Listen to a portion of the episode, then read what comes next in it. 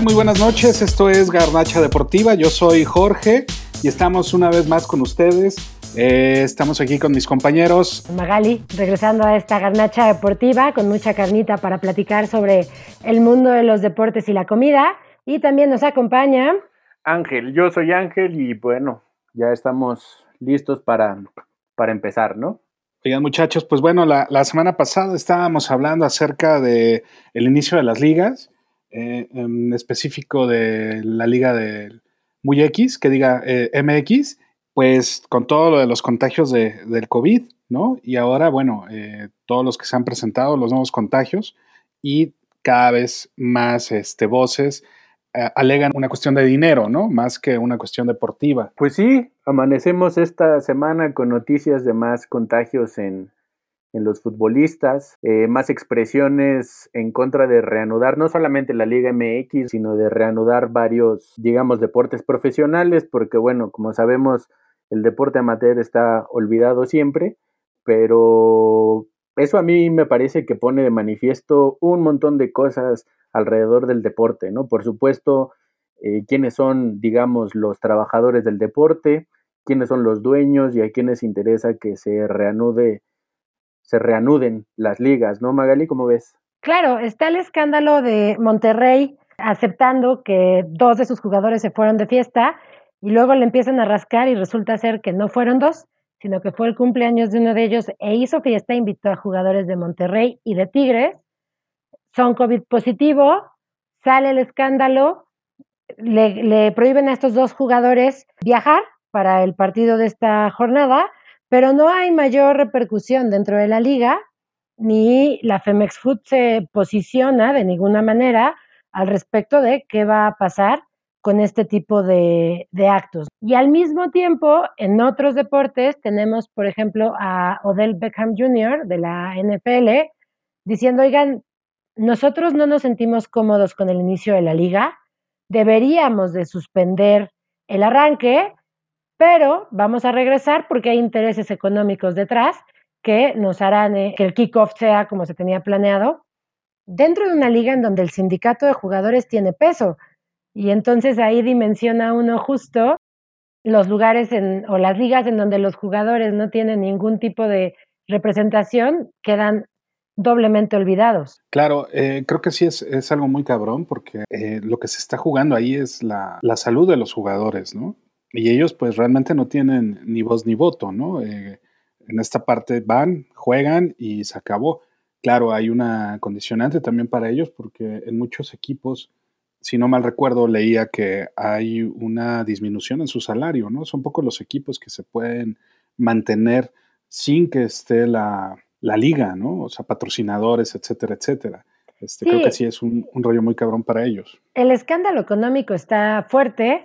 En Pumas la salida de Mitchell fue, parece ser, por temas económicos, porque el equipo, bueno, la directiva ha recortado salarios a todos y a Mitchell se le planteó reducir su ingreso. Bueno, la salida de todos los que se fueron de Pumas fue así, ¿no? Exacto, y la elección del nuevo técnico pende de un hilo justo por temas económicos, porque además yo me pregunto qué director técnico aceptará dirigir a un equipo que tiene problemas de liquidez y no solo ha recortado salarios, sino el escándalo es adeudan sueldos a varios de los jugadores. Entonces, sí, el tema económico evidentemente es eh, central, pero creo que justo es el reflejo de la pandemia en todos los ámbitos, ¿no?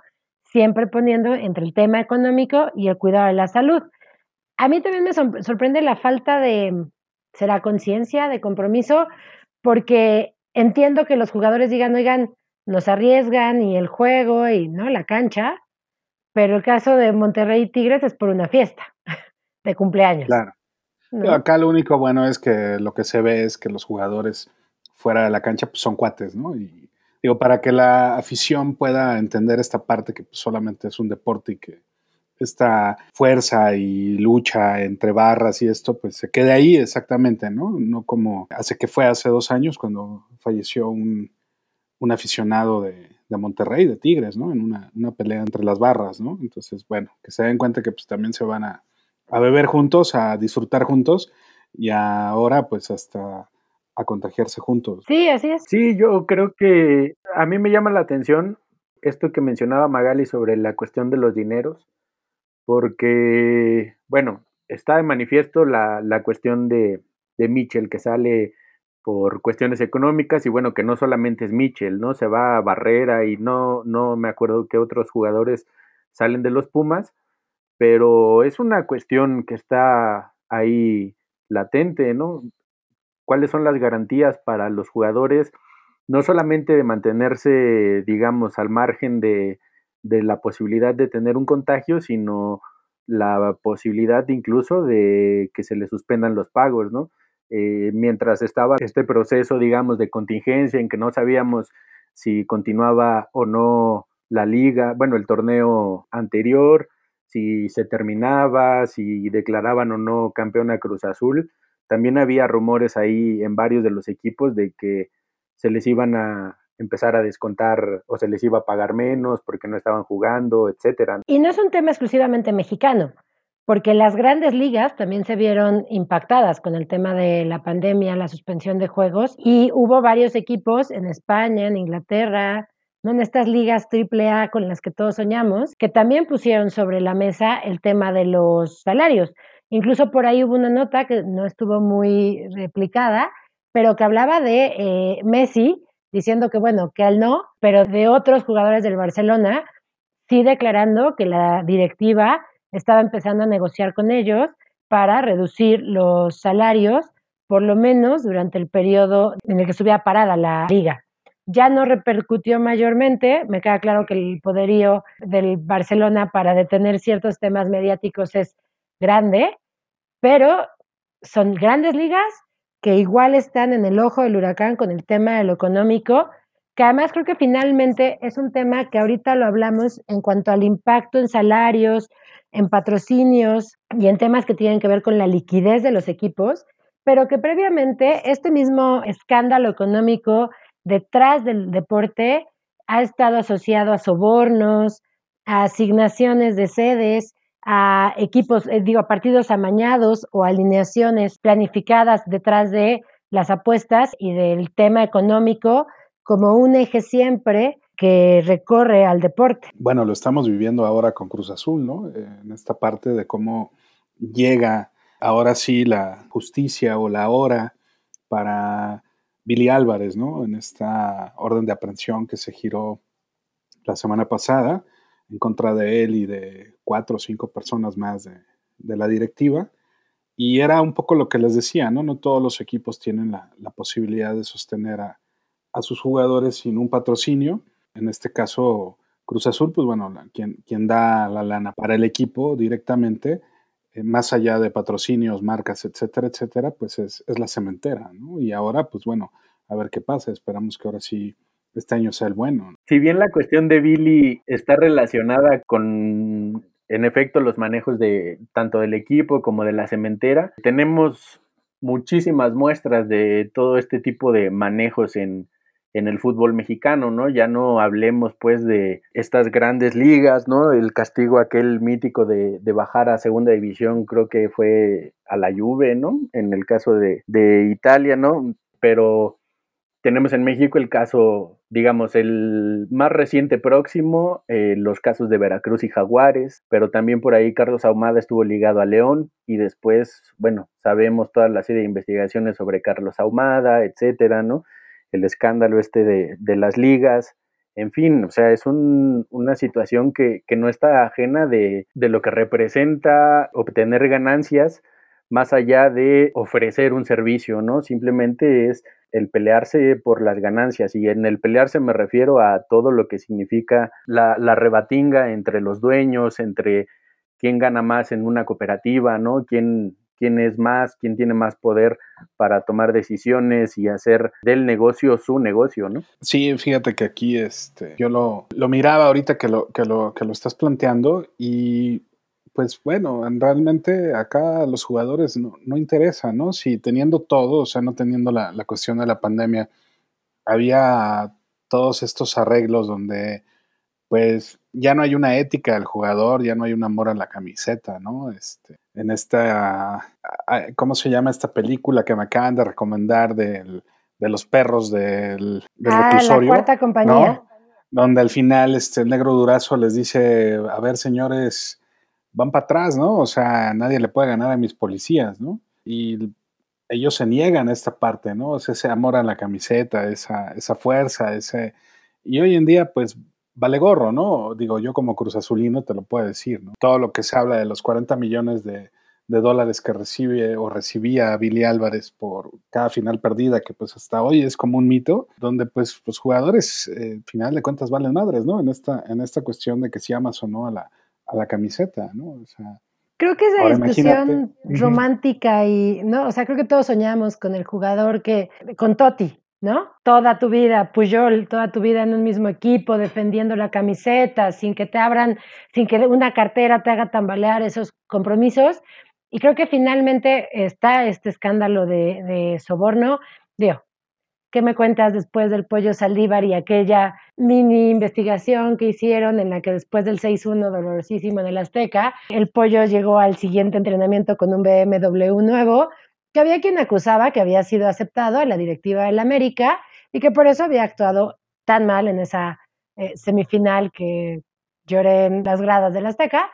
Pero creo que el impacto brutal de esto es que detrás de todos estos sobornos y detrás de todos estos escándalos la Federación Internacional de Fútbol Asociación los avala, los permite y se ha visto envuelta dentro de sus cúpulas en muchísimos escándalos que en 2005 repercutieron con la suspensión de Blatter y Platini, porque ya era escandaloso, pero que finalmente mantienen al máximo órgano regulador del fútbol siempre bajo la mira de la corrupción, de los sobornos y del manejo de, del dinero como principal factor dentro del fútbol eh, y no, no el juego, ¿no? no la afición, no los futbolistas, sino la ganancia económica como el rector de, del fútbol. Hay, hay, una serie en este lugar donde, en esta plataforma que también se dedica a vender cosas en línea, ¿no? Que, que habla de todo esto, de la corrupción del, del fútbol chileno, de cómo llega un, un director de, del fútbol de Chile, de un grupo que, de un equipo, perdón, que,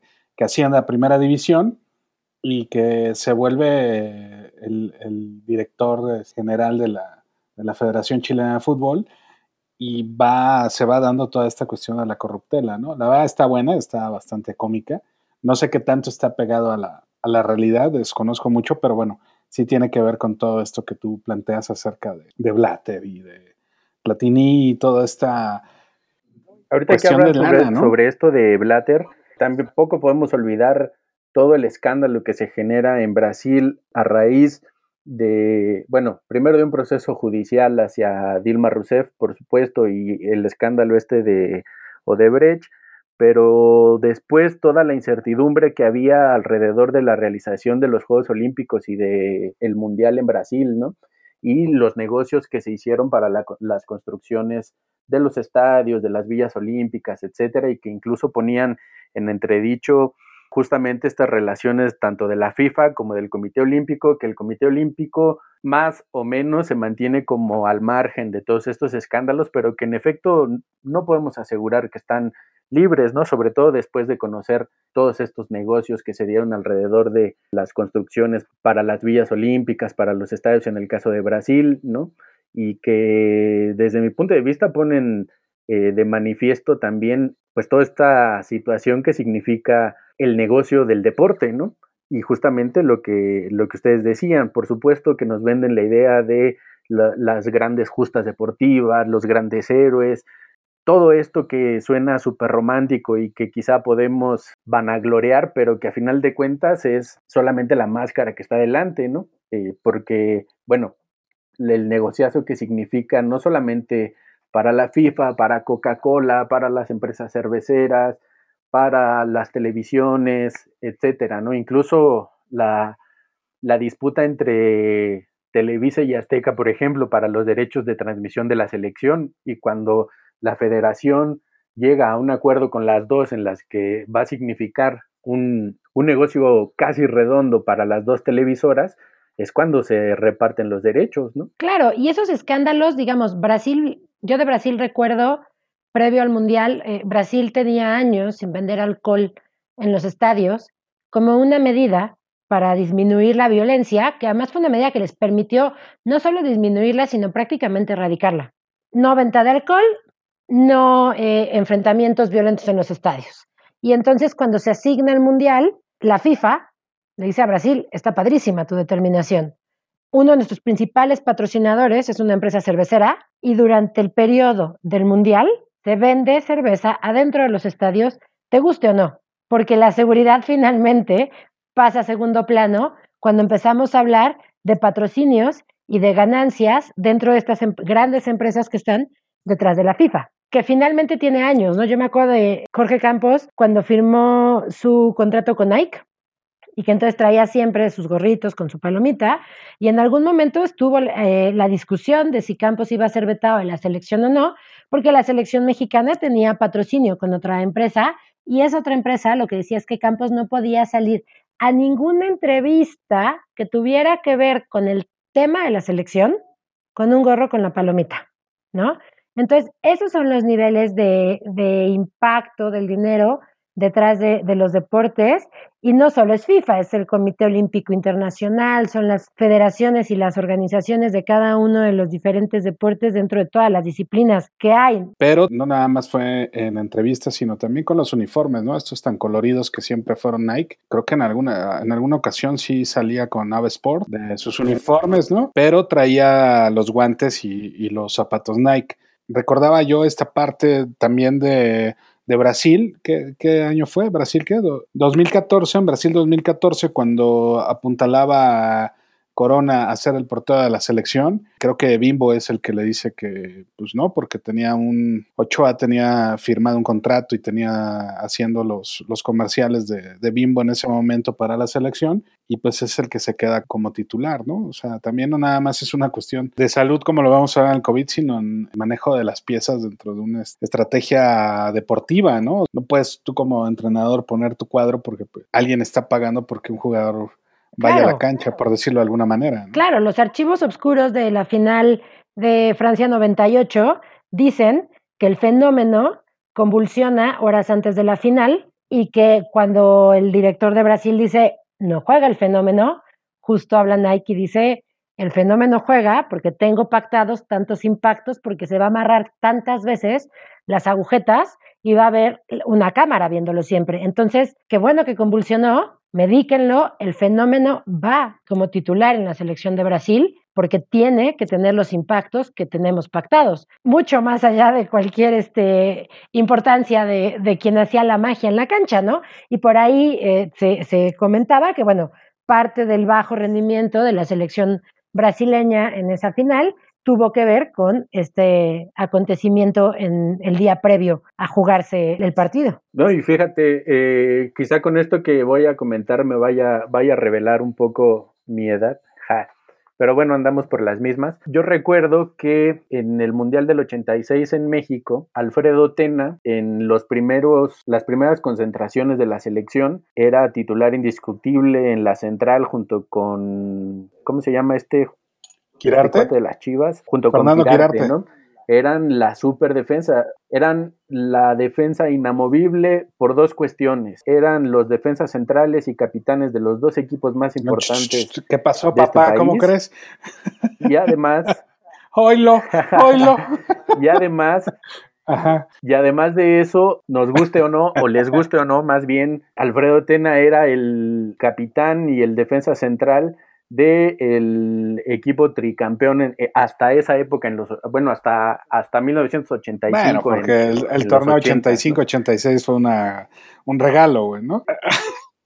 Bueno, independientemente de eso, resulta que Alfredo Tena tenía contrato, no recuerdo si era con Pepsi, y pues ustedes saben que el patrocinador oficial del Mundial es Coca-Cola. Y además de eso, tenía contrato con Calcetose y el patrocinador oficial de la selección nacional era Chocomilk y entonces de repente desapareció Tena de la convocatoria al mundial y bueno, tiene toda la relación con lo que comenta Magali, ¿no? ¿Cómo puede afectar, digamos, en el caso de la selección mexicana en el 85 creo que anímicamente no afectó, pero el funcionamiento probablemente pudo haber sido diferente porque además los, los dos hubieran sido defensas centrales altos, ¿no? Grandes, robustos, que pudieran haber competido físicamente con, con algún equipo de esas características. Y bueno, en el caso de Brasil, como menciona Magali, la situación es anímica, ¿no? Porque como ella dice, se reporta en los archivos oscuros que toda la selección estaba en el hospital cuando el fenómeno eh, se convulsiona, ¿no? ¿Y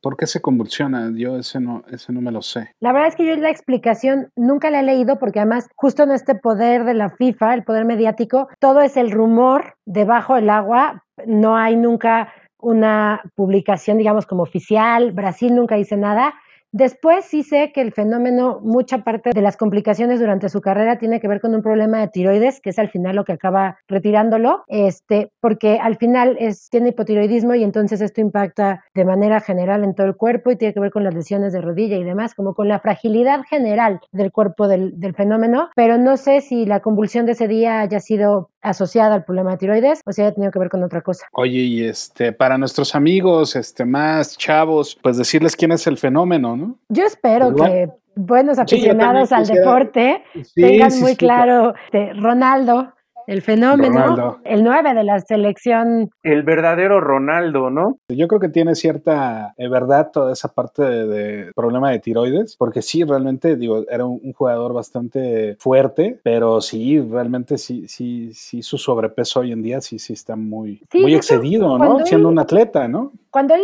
da la entrevista de por qué eh, sale, por qué se retira, justo lo que decía es mi cuerpo ya no me responde. Y tenía que ver con el sobrepeso, que además es real. La verdad es que la tiroides ¿no? te genera unos problemas de sobrepeso complicados y él es el que, él lo explica en, su retiro. Ahora, la potencia de las piernas del fenómeno era maravillosa, ¿no? Desbordaba y a ver quién alcanzaba a ese hombre que aceleraba y se subía en una moto y no había quien lo parara. Dolorosamente con el Barcelona no tuvo el mejor, el despegue que hubiéramos querido todos los aficionados al equipo, pero después grandes historias con los Galácticos este, del Madrid, ahí acompañando a este gran equipo que forman los merengues y con todo y su mal paso por Francia 98, pues grandes aportes a la selección brasileña. Oye, ahora que veía, que decías esta parte, a ti que te encanta el seguimiento del fútbol europeo y más del Barça, al que le vas, ¿cuántos jugadores más o menos hay que han jugado en los dos equipos? Yo ubico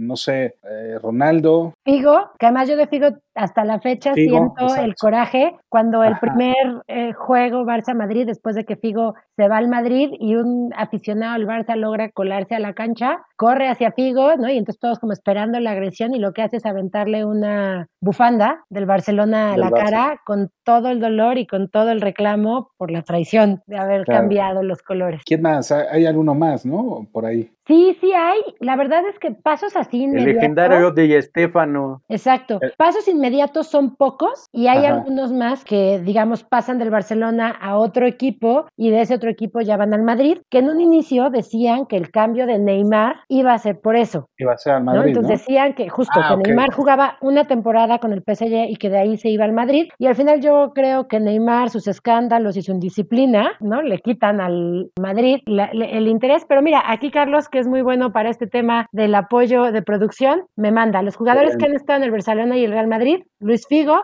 Luis Enrique, Schuster y claro. el fenómeno. Oye, y, George Hagi, Eto. Y la mayoría primero pasa por, por Barcelona, ¿verdad? Hay algunos, por ejemplo, Lopetegui, ¿no? Lopetegui jugó primero con los merengues y después fue al Barça, pero los demás en general sí. Hagi también. Sí, Digo, no, Hagi no, eh, Eto también fue así. Sí, Eto juega primero con los merengues del 98 al 2000 y con el Barça tiene grandes temporadas del 2004 al 2009, ganando tres ligas, una copa y participa en las dos Champions del Barça. Y muchos dirán, bueno, oye, ya se fueron para otro lado, pero es estar hablando un poco de lo mismo, ¿no? De, de lo que hablábamos, de esta cuestión romántica del fútbol, pero también de, de esta cuestión de, del dinero, ¿no? No sé cuánto estarán los, contratos después de, venir del, del, odiado rival, ¿no? Tanto quien lo compra como quien lo vende, ¿no? O sea, más bien quien se vende, ¿no? Sí, mira, yo la verdad es que soy, soy romántica por naturaleza y sí creo en el amor a la camiseta. Es, este, pero al final recuerdo toda dimensión guardada. Pero hace años que el Kikín tiene una super temporada con Pumas, que juegan el bicampeonato y que los Pumas, es sabido, siempre han tenido un tema económico reducido y muchísimo le han apelado al amor a la camiseta. Y entonces al Kikín el Cruz Azul le abre la cartera y le ofrece irse a, jugar con el Cruz Azul, triplicándole el sueldo. Y entonces el primer partido Pumas Cruz Azul. Perdona que te interrumpa, Magali. Acabo de ver una entrevista que le hizo Javier Alarcón al Kikín y el Kikín cuenta cómo fue su traspaso a Cruz Azul. Resulta que después del bicampeonato, el Kikín se acerca a la directiva, incluso primero se acerca a Hugo y le dice, oye Hugo, es que quiero ver si intercedes por nosotros, porque sí nos están renovando el contrato, pero nos lo están renovando en las mismas condiciones y creo que después del bicampeonato pues nos merecemos algo mejor. Y Hugo le dice, sí, yo te voy a respaldar. Y entonces se dirige a Ayub, creo que era el directivo en esa época de los Pumas, ¿no? Sí, sí, Ayub era el director deportivo. Y entonces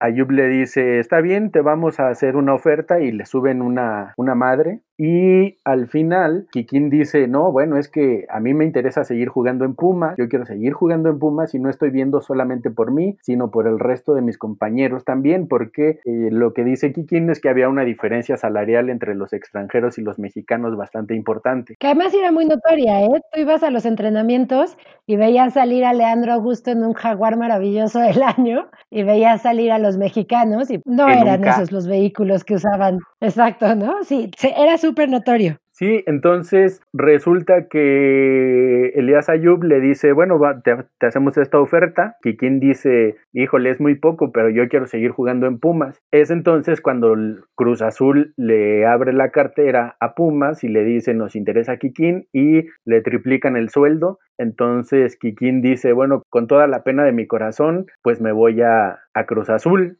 Eh, pero también tiene que ver mucho la decisión deportiva de la directiva, ¿no? No ofrecer, pues para mantener ahí y al final lo que Pumas dice es, bueno, te vamos a cumplir con hacerte una mejor oferta económica, pero la oferta económica no es para que te mantengas con nosotros, sino para que te vayas a Cruz Azul. Yo quiero preguntarle a cualquiera que sea muy romántico si llega a otra empresa y te suelta tres veces tu sueldo, si te quedas por amor a la camiseta. Y finalmente, es que es que, es que, así de monetario es, porque al final el Kikín tenía, o sea, los jugadores saben que sus carreras duran un tiempo. Y sí creo que hay niveles diferentes, porque Messi hoy ya garantizó su vida. Entonces el día que llegue Qatar y le la cartera ya es una cuestión de eh, vanidad. Pero creo que sí hay niveles hablando de, de, los jugadores y sí hay jugadores que tienen muy claro que si a los 35 se retiran, tienen que garantizar su subsistencia a los 35, a los 70, 75, 80 años y entonces llega el Cruz Azul y te ofrece tres veces más.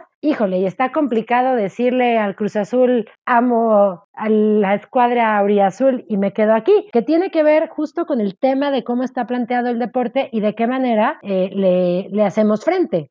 No, y fíjate, yo creo que a, propósito de, de, volver al Cruz Azul, parece que en este podcast hay una presencia importante del Cruz Azul, pero bueno, eso, eso podemos. es que es el equipo más importante y no lo quieren, no entender. Siempre hablan del Cruz Azul. Yo, yo, diría que es el más escandaloso, güey, a pesar de que el AME tiene sus super escándalos, pero digamos, en la última época el más escandaloso es el Cruz Azul, y lo digo porque justamente con esto que menciona Magali sobre garantizar digamos, las cuestiones materiales para la subsistencia. Me estaba acordando ahorita de este periodo en el que les rebajan el sueldo al Cruz Azul, que más de la mitad de la plantilla dice nos bajan el sueldo, no jugamos, eh, algunos se van, entre ellos figuras importantes del Cruz Azul en ese momento, ¿no? Que eran el Conejo Pérez, Palencia, eh, la contratación estelar, ¿no? Abreu, que además es un tipo que ha sido sumamente criticado, pero que además a mí me parece sumamente congruente en el sentido de decir, ahí tenemos que defender lo nuestro. Por ahí se habla de que incluso en ese periodo había rencillas entre Palencia y Abreu, pero a raíz de esta determinación que toma la directiva de Cruz Azul, se arreglan y deciden ellos dos encabezar a este grupo de jugadores que dice, no, nuestro salario y nuestro contrato dice que es esto, ¿no? Y que, bueno, eso, esto termina con el regreso de algunos de los jugadores, la pelea y el abandono de Palencia de Cruz Azul, o sea, regresa en esa temporada, pero a la siguiente temporada se va vendido creo que a Chivas. Que además justo de estos amores a la camiseta, Palencia juega en tres de los grandes y es ícono en los tres, o sea, juega en Cruz Azul, de ahí se va vendido a Chivas, en Chivas se vuelve ídolo de Chivas y después acaba llegando a Pumas y en Pumas, bueno, súper historia, bicampeonato, es figura ¿no? Entonces es como de esos extraños casos en donde puedes sobreponerte a la camiseta anterior y llegar y ser ídolo en el nuevo equipo. No, incluso Abreu, Abreu ha jugado no sé en cuántos equipos y en todos Ah, ha sido figura y es, 400,000 equipos. es reconocidísimo. Incluso yo he llegado a ver en mantas de la minimental, perdón, de la monumental, la semblanza de, de Abreu y cuánto tiempo estuvo Abreu en, en el América, si acaso dos torneos cortos, ¿no? Pero, no sé, regresando a- al tema esta de, de Cruz Azul, de cuando les quieren bajar el sueldo y todo, yo entiendo, ¿no? Esta parte desde donde tú lo planteas, esta idea de, de defender el sueldo, de defender su trabajo, de defender su, su situación, pero creo que los sueldos que ganan ellos no se compara con un sueldo de, de un obrero, de, ¿no? Entonces creo que sí, esta parte donde entiendo y después ahora que sale esta directiva tan corrupta, no sé, a lo mejor hay hasta cosas escondidas ahí, ¿no? Pero sí era un equipo que estaba por los suelos, no sé si le estaban tendiendo la cama a Mario Carrillo, no sé si estaban este, inconformes con alguna situación que pudo haber hecho la directiva. Hoy cuesta más trabajo entenderlo así, pero sí, o sea, yo no, nunca defendería una cuestión de que los jugadores peleen esta cuestión, o sea, sí del sueldo, sí, por ejemplo, esta parte del COVID, pero de repente mirarlo desde donde lo vemos nosotros a veces, de esta cuestión del trabajador de a pie, sí, sí lo veo muy, muy, muy, muy lejano. Ya quiero ver que a un, a un Godín, a un obrero, por un error, pues le den chance, ¿no? Tipo el fútbol y que, que no lo corra, ¿no? Este, y que lo mantenga en seis temporadas, ¿sí me explico? Digo,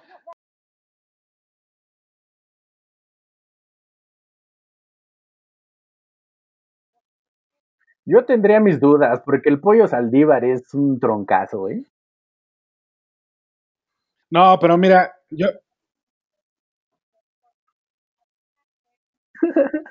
No, güey, yo que fui portero te puedo decir que la neta, sí, mínimo de los seis, tres, sí, sí, sí fueron así de toma, güey, ¿no?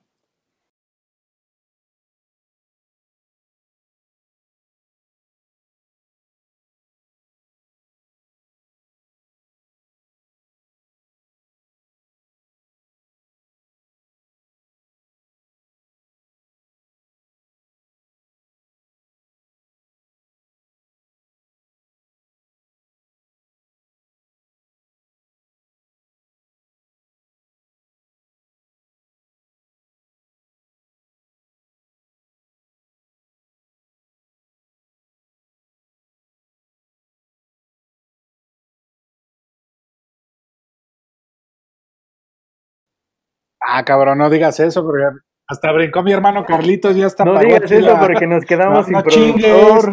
Oye, nos quedamos sin producción.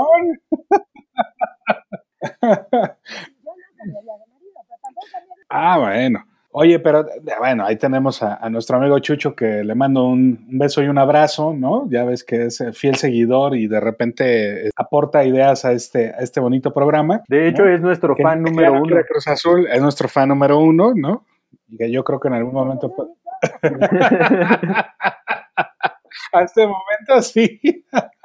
que ya ves que es Cruz Azulino, pero ya no quiere ser Cruz Azulino, ¿no? Que, entonces. Yo lo veo más como Villasandía por el tamaño, ¿no? Pero cada quien.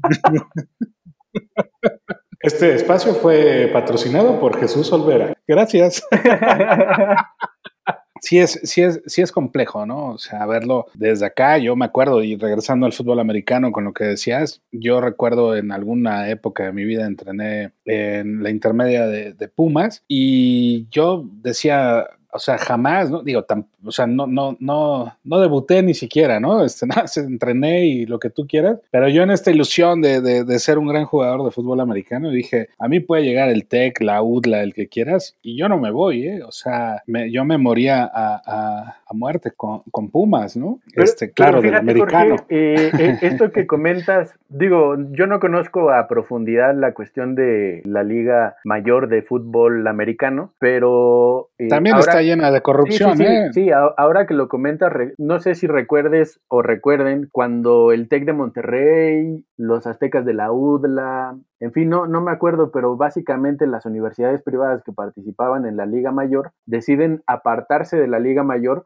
justamente porque la Liga Mayor iba a comenzar a legislar sobre la cuestión de las becas deportivas, porque eh, muchos jugadores que habían comenzado su carrera tanto en, digamos, en los equipos de la UNAM como en los equipos del Politécnico o en frailes, etcétera, comienzan a, jalárselos a, a los borregos, a los aztecas, etcétera, ofreciéndoles estas becas deportivas que uno puede pensar, bueno, son solamente becas deportivas. Y sí, son becas deportivas, pero que a final de cuentas garantizan el término de los estudios, pero tampoco sabemos en qué condiciones están estas becas, que incluso podemos llegar a pensar, si, que, si queremos pensar mal, en un proceso de profesionalización de la liga mayor, ¿no? Que entre comillas, digamos, es, es una liga amateur, ¿no? O sea, en realidad es una liga profesional porque hay una dedicación importante, pero que son jugadores que, no, que formalmente no perciben un salario. Sin embargo, eh, sería, ¿eh? sería debatir justamente si las becas son un salario o no lo son.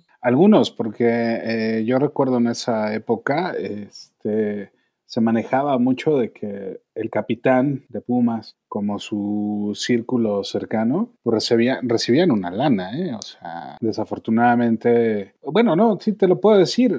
Hoy en día, eh, un, gran amigo mío fue capitán de Pumas y tuvo mucha bronca con, con el coach de ese momento por esta cuestión del manejo del dinero, ¿no? Que, tanto adolece la UNAM y el fútbol americano, ¿no? En, e, en esta parte, de que pues no hay recursos, se los controlan demasiado, no dejan entrar patrocinadores, en algún momento creo que ya entró Under Armour y Nike, pero me acuerdo que en mi época no dejaban entrar ese tipo de, patrocinadores, ¿no? Ni para intermedia y muchísimo menos para, mayor o, viceversa, ¿no? Entonces, este, sí era una, una cuestión bastante compleja tengo muchos, muchos amigos, muchos conocidos, grandes hermanos, este, que, que sí fueron jugadores bastante destacados en, en la Liga Mayor. Y sí, realmente sí te puedo decir que, que, está demasiado amañado. Y muchos de ellos ah, yo admiro mucho porque sí hubo gente, de hecho te puedo decir uno, Aldo Jiménez el Pastito, ¿no? Eh, el Pasto más bien, el Pastito es, es otro compita, pero él era estudiante del Politécnico y jugaba con Pumas, ¿no? Y, jugaba, y estudiaba en el Politécnico por, por, la, eh, por la carrera, pero él, el amor a Pumas era,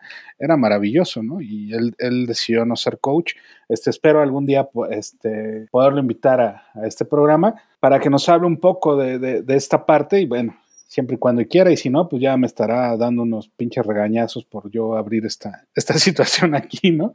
Pero sí, recuerdo que él, él era estudiante del poli, eh, jugaba con, con, los Pumas, ¿no? De, esta, de estas eh, situaciones que se dan eh, dentro del fútbol americano en esta parte del romanticismo que estamos, del cual estamos hablando, ¿no? Que no todo es dinero, vaya. Sí, porque además digo, dentro del fútbol americano incluso hay más romanticismo todavía, ¿no? Todo lo que significa la construcción de, un deporte jugado más en equipo que el soccer, el papel que cada uno debe de jugar, la hermandad que, incluso se, hace alrededor de, de los equipos deportivos, esta rivalidad entre la ofensiva y la defensiva, pero que al final de cuentas si hay una bronca hacia cualquiera del equipo, todo el equipo brinca, ¿no? Pero que es cierto, no deja de estar exento cuando hay intereses de por medio, ¿no? Creo que lo triste en estos casos es que si rascamos en temas de corrupción, vamos a poder arrasar con todos los deportes y en todos los niveles, ¿no? Desde el amateur hasta el profesional, con quienes los organizan, con quienes los ven, porque todo el tema de amaño y sobornos de apuestas también tiene que ver ahí con el tema de la afición. Y al final, ¿quién gana y quién pierde con el tema de, del dinero metido alrededor de los deportes? Eh, creo que por acá podremos debatir si nos aventamos otro garnacha deportiva girando alrededor de sobornos, corrupción y la pérdida de la mística del deporte como esta actividad que te permite superarte. Y cómo esta mística es utilizada también para el mismo negocio. Claro, claro, claro. ¿Sabes cuál? Yo, fíjate, ahorita que estamos, están diciendo todo esto y que estoy cayendo en cuenta en una cosa, o sea, realmente más allá de la mística es la fe, la fe que se tiene, lo que decíamos hace rato, ¿no? Lo que decía Magali, no, no cambio a, este, a mis pumas ni a mi esposo, aunque dijo que al esposo sí, pero espero que no, porque si no nos quedamos sin producción. Pero esta parte de la fe, porque también cuántos, eh, cuántas personas, cuántos jóvenes, chicas, chicos, hoy en día ven en el, en el deporte, ¿no? En el fútbol, el poder salir de una situación económica apretada. El aficionado, ¿no? El, aficionado que se entrega también a, a, su, equipo, que no pierde la fe. Digo, yo soy Cruz Azulino, ¿qué te puedo decir de todo esto? Miles de cosas, ¿no? Siempre pensamos que este año es el bueno, ¿no? Entonces, este, y compran camisetas, perdón, souvenirs, etcétera, etcétera pero también todos aquellos que, que están con la idea de que eh, el, el, profesionalismo en cualquier deporte lo saque de la pobreza, ¿no? O sea, sí es una cuestión. Y, que es una situación real, ¿no? Tenemos el ejemplo de la Talacha y todos estos jugadores que juegan en ligas amateur, que en algún momento tuvieron la oportunidad de quizá llegar, o algunos que llegaron, pero que a final de cuentas se dedican justamente a, cobrar una lana por partido y por gol. Eh, hay los mitos de que en la liga de la central de abastos se mueve muchísimo dinero hay un nivel de fútbol impresionante y no son oficialmente profesionales. Por ahí hay incluso mitos de dueños de equipos que son dueños de bodegas y que se apuestan una bodega contra la otra, que se apuestan casas, eh, en fin, ¿no? O sea, y también hay un romanticismo por parte de toda esa banda que sigue esos equipos de fútbol, ¿no? Eh, en el llano, que viajan desde aquí, desde la Ciudad de México, por poner un ejemplo, a jugar en Hidalgo, en el Estado de México, y que son jugadores que se avientan por lo menos tres, cuatro partidos al día, ¿no? Sí, es, eh, Digo, ahí, ahí es interesante esta parte, ¿no? Porque yo no sé qué nivel haya, digo, yo creo que es un, nivel bastante fuerte, bastante ríspido, pero por ejemplo, sí veo también parte del romanticismo ahí, ¿no? Los jugadores que ya no tuvieron oportunidad, que se perdieron, van y, y, tratan de rescatar parte de lo que tal vez dejaron ir. Digo, también se ha entrado otra vez en la corrupción, ¿cuántos de ellos no salieron por, una cuestión de que no hubo una, una oportunidad, ¿no? De, de, chamba, ¿no? En ese momento, ¿no? Entonces, sí es complejo eh, el, verlo, ¿no? En esta, en esta parte, esta situación de lo económico, ¿no? O sea, hace poco veía un reportaje sobre la chita, la chita ludueña, donde pues está, está en México echándole la talacha y ahí sí pues digo, entraría un poco en este romanticismo de querer seguir jugando porque qué tanto le pueden pagar a un jugador que a lo mejor ganó, que te gusta un millón de dólares al año, cuánto le pueden pagar en un equipo de, del llano, ¿no? O sea, más allá de que sea, sí, no dudo que, que la gente de, la central de abastos tenga un alcance económico de ese nivel, pero no para mantener un jugador así, ¿no? No sé, yo recuerdo que las talachas con, con algunos amigos que conozco eran 10 mil pesos. Se hablaba mucho de que Cuauhtémoc Blanco jugaba eh, con Villa y con, ¿cómo se llama este otro? Nosotros, no Terraza. No, no, el otro, el otro. El nosotros de nuestro viaje de generación, de, la prepa, en una casa, nos, encontramos al Germán Villa, este, estaba de vacaciones en el mismo hotel en el que nosotros estábamos de viaje y, este, y le propusimos echar la cáscara con el equipo femenil de la prepa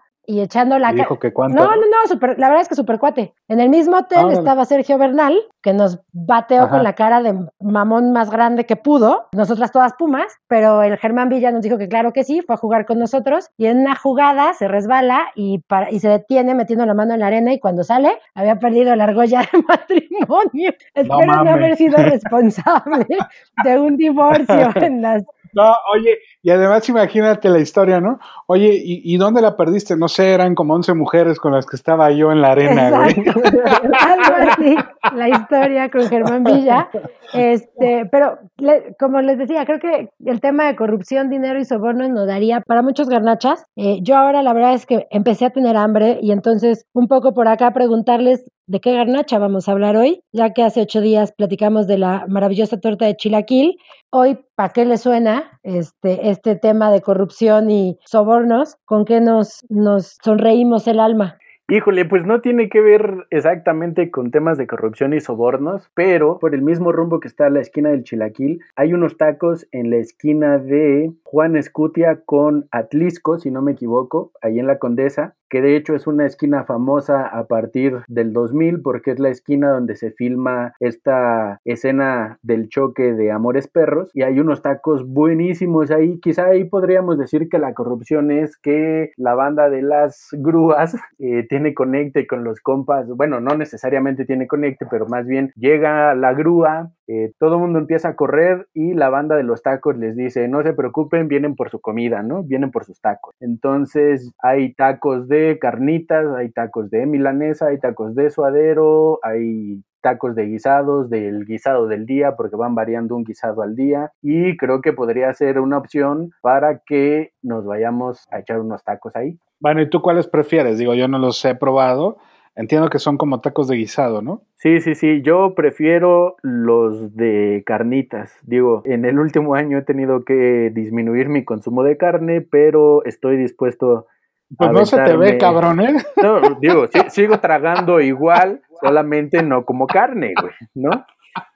Y, ok. O sea, que me quiten la carne no es un pretexto para mantener. para seguir garnacheando. Para mantener la imagen del programa, ¿no? Yo prefiero la parrilla y prefiero el taquito, de, el taquito de pastor. Este, no, no, el suadero, el campechano, pero los tacos de ah, guisado y yo no somos tan buenos. ¿Por qué? No sé, hay pues algo ahí que no.